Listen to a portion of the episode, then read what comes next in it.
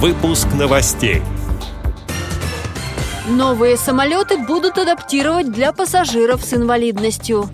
В областной спецбиблиотеке Саратова появилось новое оборудование для тифлокомментирования.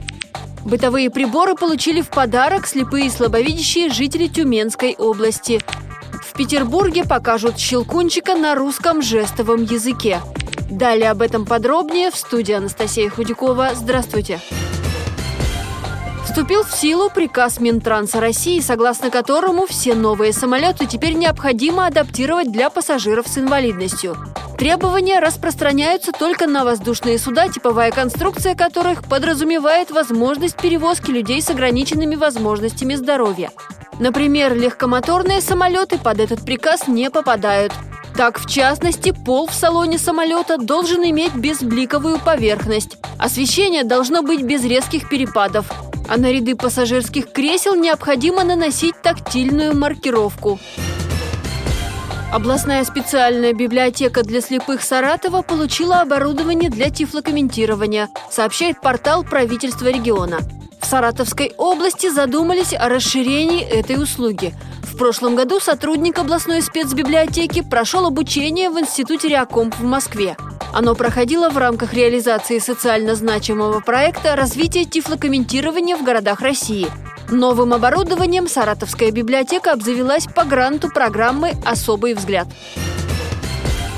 Полезные подарки, микроволновые печи, мультиварки, тонометры и парогенератор получили инвалиды по зрению Тюменской области. Счастливчиками стали 24 человека из шести населенных пунктов региона. Бытовые приборы руководителям клубов по интересам, артистам, спортсменам, а также ветеранам ВОЗ передала компания «Газпром Энергосбыт Тюмень». Она неоднократно помогала слепым и слабовидящим жителям Юго-Тюменской области. Ранее, благодаря ее финансовой поддержке, активисты Всероссийского общества слепых получили смартфоны с сенсорным управлением, передает общественный корреспондент радио ВОЗ Ирина Алиева. В Александро-Невской лавре проведут рождественскую елку для детей с нарушением слуха. Такую программу в последний раз проводили еще до Октябрьской революции. Выступят артисты Санкт-Петербургского театра глухих.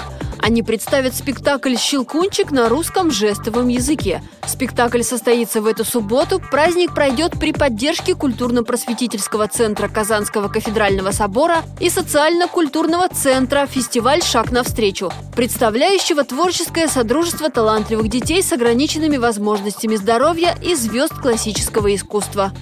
Эти и другие новости вы можете найти на сайте Радио ВОЗ. Мы будем рады рассказать о событиях в вашем регионе. Пишите нам по адресу новости собака ру. Всего доброго и до встречи!